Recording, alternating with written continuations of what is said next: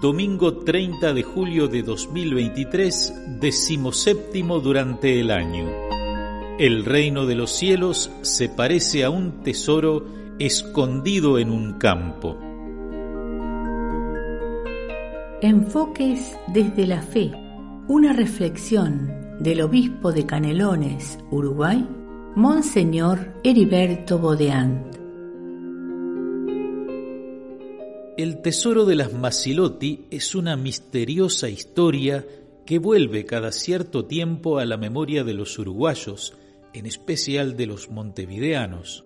En la década de los años 50, dos hermanas italianas llegaron a Montevideo con planos de la ubicación de un gran tesoro supuestamente enterrado en el cementerio central.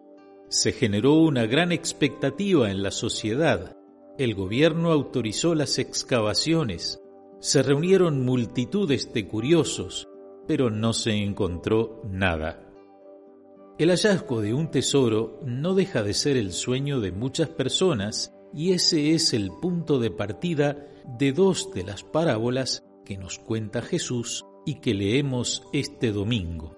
El reino de los cielos se parece a un tesoro escondido en un campo un hombre lo encuentra, lo vuelve a esconder y lleno de alegría vende todo lo que posee y compra el campo. El reino de los cielos se parece también a un negociante que se dedicaba a buscar perlas finas y al encontrar una de gran valor fue a vender todo lo que tenía y la compró. La primera parábola menciona un tesoro, la segunda, una perla enormemente valiosa, que es también un tesoro. Sin embargo, notemos cómo llega cada uno de los hombres a encontrar esos bienes. El hombre que trabajaba en el campo lo encontró inesperadamente, sin buscarlo. El negociante, en cambio, lo halló en medio de su búsqueda de perlas finas. El primer hallazgo es pura gracia, el sorprendente encuentro con un bien enorme. El segundo no deja de ser también una gracia, porque aunque una persona se dedique intensamente a buscar, como lo hacía aquel negociante, no siempre llega a encontrar algo realmente bueno, algo de valor excepcional. Sin embargo, si no hubiera hecho el esfuerzo de la búsqueda, posiblemente no lo habría encontrado. El valor enorme, tanto en el caso del tesoro como en el de la perla, hace que cada uno de los dos hombres renuncie a todo lo que ha conseguido hasta el momento y lo venda, para poder adquirir ese nuevo y valioso bien con que se ha hallado. La primera parábola identifica el reino con el tesoro mismo. El reino de los cielos se parece a un tesoro escondido en un campo. En cambio, la segunda pone el acento sobre la actitud del hombre. El reino de los cielos se parece a un negociante que se dedicaba a buscar perlas finas. La búsqueda, la no conformidad con lo conocido y confortable, así como la apertura a lo nuevo, parecen acercar el hombre al reino. Recordemos a aquel escriba al que Jesús le dijo, no estás lejos del reino de Dios, porque aquel estudioso de la ley, recogiendo las palabras de Jesús, había señalado que amar a Dios sobre todas las cosas y amar al prójimo como a sí mismo vale más que todos los holocaustos y sacrificios.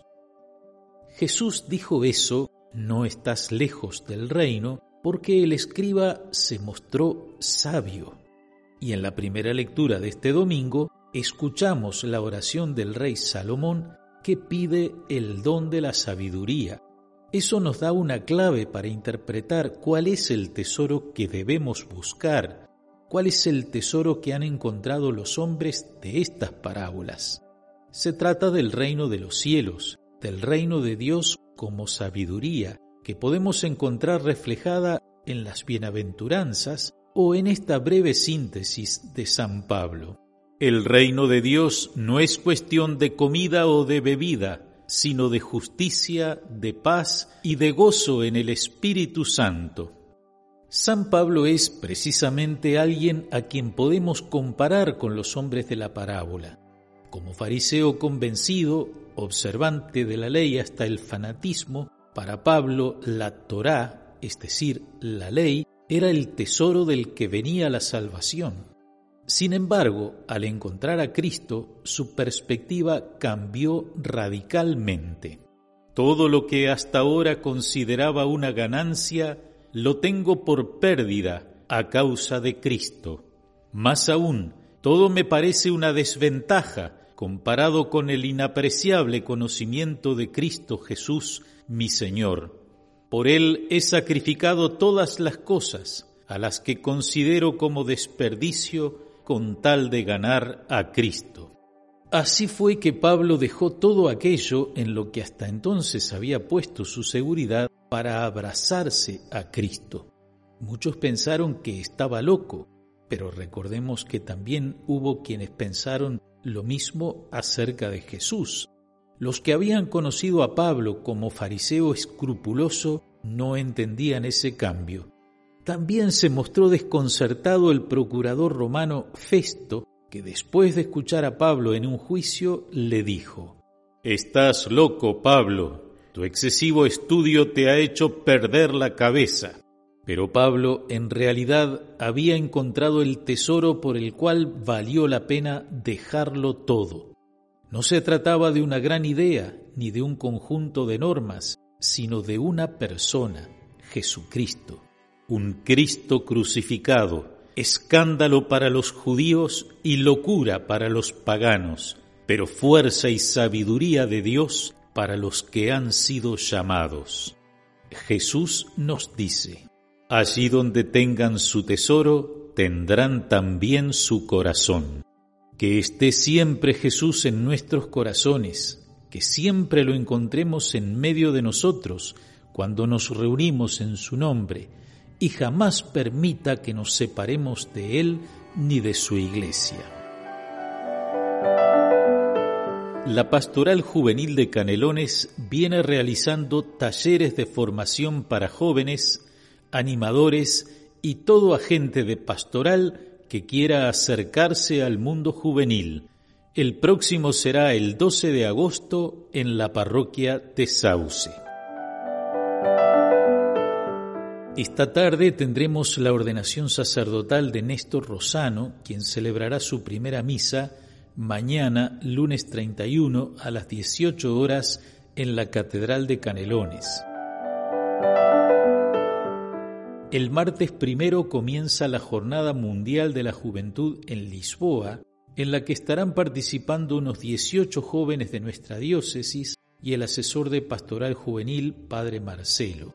Roy y Tomás nos comparten sus expectativas. El, vivir la comunidad, el experimentar esa realidad de iglesia como comunidad y ver cómo todos, a pesar de venir de lugares tan distintos y realidades únicas, cómo hablamos un mismo idioma y ese centro que nos une, el cual es Jesús, y a nivel más personal poder encontrarme allí a ese Dios que, que, viaja conmigo, que es el mismo con el que comparto eh, en mi nación también pero y poder llevar ese otro lado uruguayo para todos aquellos con los que nos encontremos a la jornada. La primera expectativa es ir a dejarme sorprender por Dios. Él que es el que me lleva a la jornada mundial, poder ir como verdadero peregrino, como María, que partió y salió sin demora al encuentro con Isabel. Llevo en mi corazón a lo, con los jóvenes que comparto la diaria, aquellas realidades también de nuestra diócesis que uno va acompañando y va rezando todos ellos van en mi corazón a la jornada mundial y es donde quiero que Dios también habite, dejándome sorprender con Él para poder vivir esta JMJ como la primera, como la última y como la única, sabiendo que va a ser un encuentro con Cristo. El sábado 5 y domingo 6 se realizará en la Floresta el campamento de adolescentes organizado por la PAC, Pastoral de Adolescentes Canaria, bajo el lema Fiesta de la Luz. En esta semana recordamos el lunes 31 a San Ignacio de Loyola, el martes primero a San Alfonso María de Ligorio, fundador de los Redentoristas y patrono de la capilla de Barros Blancos. El miércoles 2, Santa María de los Ángeles, patrona de la parroquia de San José de Carrasco. El viernes 4, San Juan María Vianney, el santo cura de Ars, patrono de los sacerdotes. Y esto es todo por hoy, amigas y amigos. Gracias por su atención. Que los bendiga Dios Todopoderoso, Padre, Hijo y Espíritu Santo. Amén.